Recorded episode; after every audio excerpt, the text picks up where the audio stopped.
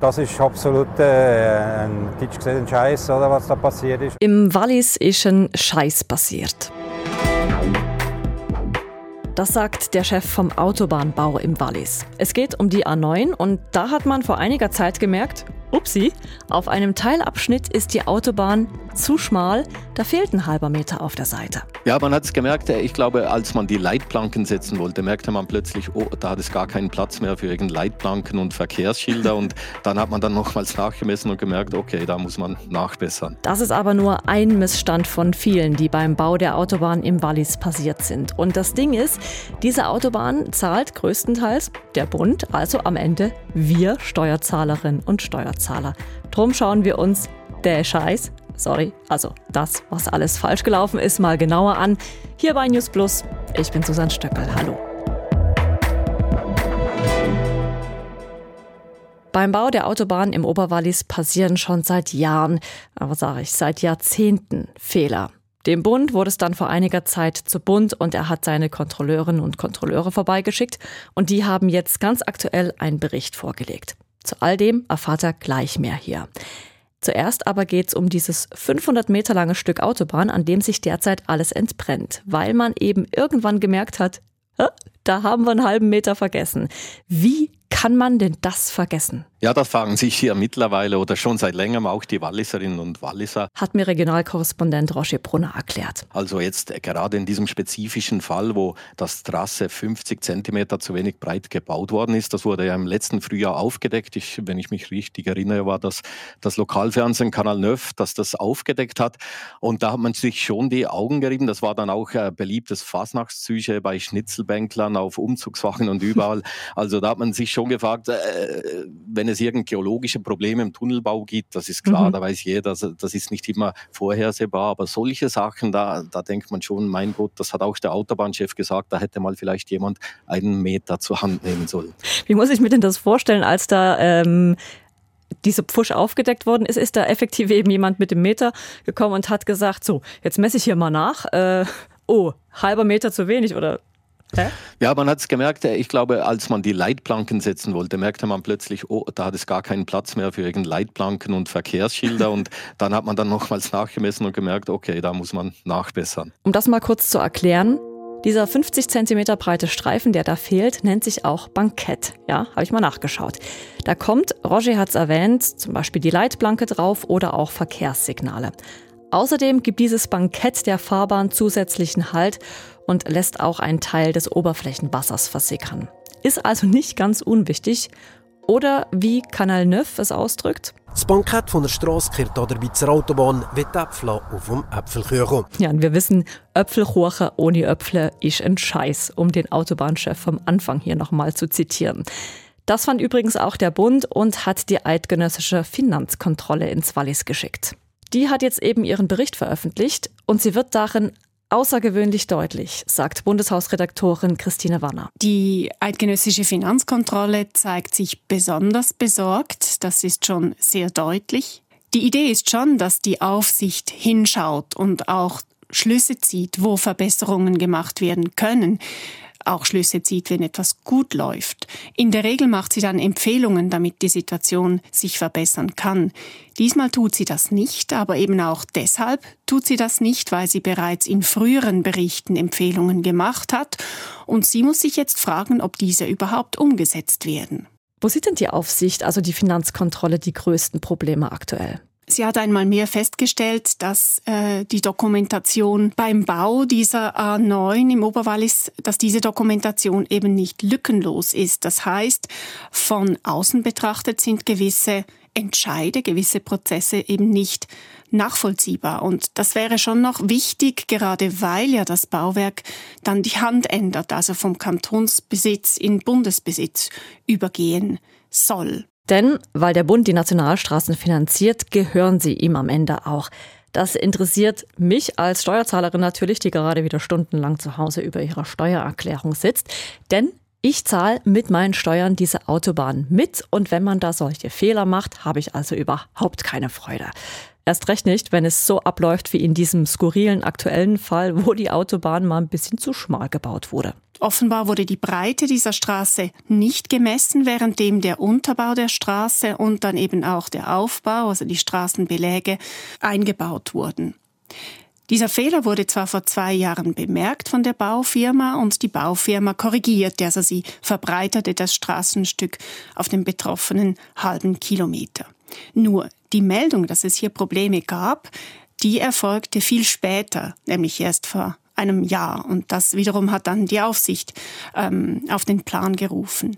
Sie versuchte also nachzuvollziehen, was schiefgelaufen war und auch wo der Fehler gelegen hat.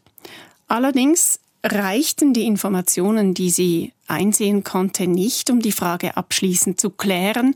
Und das wiederum ist sehr speziell. Das heißt, sie konnte nicht abschließend klären, weshalb diese Straße zu schmal gebaut wurde und wo die Fehler gewesen sind. Sie kann nur mutmaßen und sie erklärt sich das mit dem digitalen Bauen und dem Austausch von Daten. Sie nimmt an, dass dort Fehler geschehen sind. Aber sie konnte das, wie gesagt, nicht abschließend klären. Um das noch etwas zu konkretisieren, der oder einer der Fehler ist möglicherweise passiert, als digitale Datensätze in Zusammenhang mit dem Autobahnbau vom Planer an den Unternehmer gegangen sind. Um das aber definitiv so zu sagen und entsprechend auch die Schuldfrage im aktuellen Fall zu klären, müsste die Finanzkontrolle die Unterlagen der Unternehmer einsehen können. Und das ist aus unterschiedlichen Gründen nicht möglich. Mehr kann man dazu im Moment gar nicht sagen. Und ja, und Wallis Korrespondent Roger Brunner meint weiter. Man muss auch sagen, dieser Fall war vergleichsweise ein kleiner Fall. Hier redet man von Folgekosten äh, für, für die Aufarbeitung und, und äh, die Ursachenbehebung, Mangelbehebung von rund 410.000 mhm. Franken oder wo es bei anderen Fällen um Millionen äh, Franken geht. Äh, es war aber jetzt von der eidgenössischen Finanzkontrolle, war es so quasi, die haben gesagt, das war wie so der Tropfen, der das Fass jetzt zum Überlaufen gebracht hat, dass sie gesagt haben, okay, jetzt müssen wir vielleicht doch nochmals das ganze Dossier anschauen und, und eben äh, sagen sie, das sind doch besorgniserregend viele viele Mängel über all die Jahre aufgetaucht. So, was gab es denn da noch? Corinna Heinzmann, du hast mal ins Archiv geschaut. Was hast du da gefunden? Ja, wo soll ich anfangen? Vielleicht schnell zu den zeitlichen Verzögerungen zuerst, damit man sich das ein bisschen vorstellen kann. An diesem Autobahnteilstück zwischen Sieders und Brig wird seit mehreren Jahrzehnten gebaut und ein Ende ist noch nicht in Sicht. Mal hieß es 2009 soll der Abschnitt fertig sein, später war von 2016 die Rede. Inzwischen ist auch das Jahr 2035 gefallen. Warum hat sich denn das so oft verzögert? Da gibt es viele Gründe, Einsprachen zum Beispiel, Streit Streit, Gerichtsverfahren, Baustopps. Ein Problem sind auch die geologischen Verhältnisse. Rund die Hälfte dieser 32 Kilometer Autobahn im Oberwallis führt durch Tunnels und gedeckte Einschnitte. Und der Bau durch den Berg ist viel schwieriger als gedacht. Zum Beispiel im Riedbergtunnel. Dieser Tunnel ist nur gerade 500 Meter lang. Vor knapp 20 Jahren hat man im Riedbergtunnel angefangen zu bohren und merkte dann, oh, der Hang, der rutscht. Mhm. Jahrelang wurden die Bauarbeiten unterbrochen, neu geplant, dann wieder gestartet und auch fast 20 Jahre später wird an diesem Tunnelabschnitt noch gebaut. Letzten Herbst dann wurde der zuständige Walliser Staatsrat Franz Ruppen von SRF gefragt, ob die Autobahn denn unbedingt durch diesen Berg müsse. Die Antwort? Das ist ein Entscheid, der ähm, äh, vor äh, wahrscheinlich 20 Jahren äh, gefällt wurde. Man kann heute sagen, vielleicht ist das ein äh, strategischer Entscheid, der falsch war. Man hätte vorne durchmessen aber irgendwann ist dann entschieden worden, äh, dass man das weiterzieht. Und ich hätte das vor einem Jahr übernommen. Für uns gibt es jetzt einfach eins, wir müssen den Bau von dem Tunnel fertig machen, dass wir vorwärts kommen, dass wir mit der Autobahn im Oberwallis äh, zu einem guten Abschluss kommen. Ja, durchziehen also ist die Devise, aber das kostet ja. Ja, allein der Bau dieses 500 Meter Tunnels ist mittlerweile mehr als viermal so teuer wie ursprünglich geplant. Aber nicht nur dort explodierten die Kosten. Der gesamte Autobahnabschnitt zwischen Sieders und Brig kostet viel mehr als budgetiert. Ende der 90er Jahre rechnete man für die 32 Kilometer mit 2 Milliarden Franken. Mittlerweile sind wir bei 4,4 Milliarden und bezahlen tut das zum größten Teil der Bund. Also wir, das habe ich ja nur schon oft genug erwähnt. Ja, aber es ist eben noch nicht alles. Was noch? Es gab im Zusammenhang mit dieser Autobahn A9 auch Finanzskandale. 2006 wurde zum Beispiel bekannt, dass der Kanton Wallis Dutzende Millionen Franken an Bauunternehmen bezahlt hat für Arbeiten, die gar noch nicht ausgeführt wurden. Das geschah über erfundene Rechnungen. Die Idee dahinter, mehr Geld vom Bund bekommen. Der Bund gibt den Kantonen ja Geld für den Ausbau der Autobahnen und da gibt es einen gewissen Betrag pro Jahr. Und diesen wollte der Kanton Wallis vollständig ausschöpfen, indem er eben für Arbeiten bezahlte, die noch gar nicht gemacht wurden. So, ja, das war jetzt ein ganz schöner Brocken zum Verdauen, was da bei dieser Autobahn alles schiefgelaufen ist. Das Ganze sei eine Trauergeschichte, meint dazu SRF-User Ramon Lopez. Wir haben mal in unsere Kommentarspalten geschaut und Peter Müller schreibt dort, ich bin oft mit dem Auto im Oberwallis unterwegs. Die Autobahn ist seit Jahrzehnten eine Baustelle. Wenn also in der Deutschschweiz vor diesem Hintergrund gemunkelt wird, das Wallis sei das Sizilien der Schweiz, könnte ich nicht widersprechen. Und auch auf anderen Portalen liest man solche Kommentare. Da ist unter anderem von Zitat Geldverschwendung und Korruption die Rede. Roger Brunner, du bist ja unser Korrespondent in der Region. Was sagt man denn im Wallis auf diese Vorwürfe?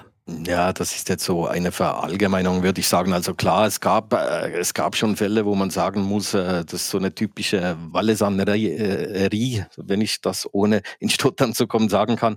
Äh, aber den Großteil, denke ich mal, es sind ja nicht nur Walliser involviert, es sind äh, nationale, internationale Unternehmen involviert, es ist das Astra, das die Oberaufsicht hat äh, äh, vom Bund her. Vielleicht ist das eher unglücklich, diese Konstellation im Autobahnbau in der Schweiz, dass das Astra, der Bund, wohl die Oberaufsicht hat und 96 Prozent der Kosten bezahlt, aber die Bauherrschaft, also die operative Leitung äh, in der ganzen äh, Projekt hat der Kanton.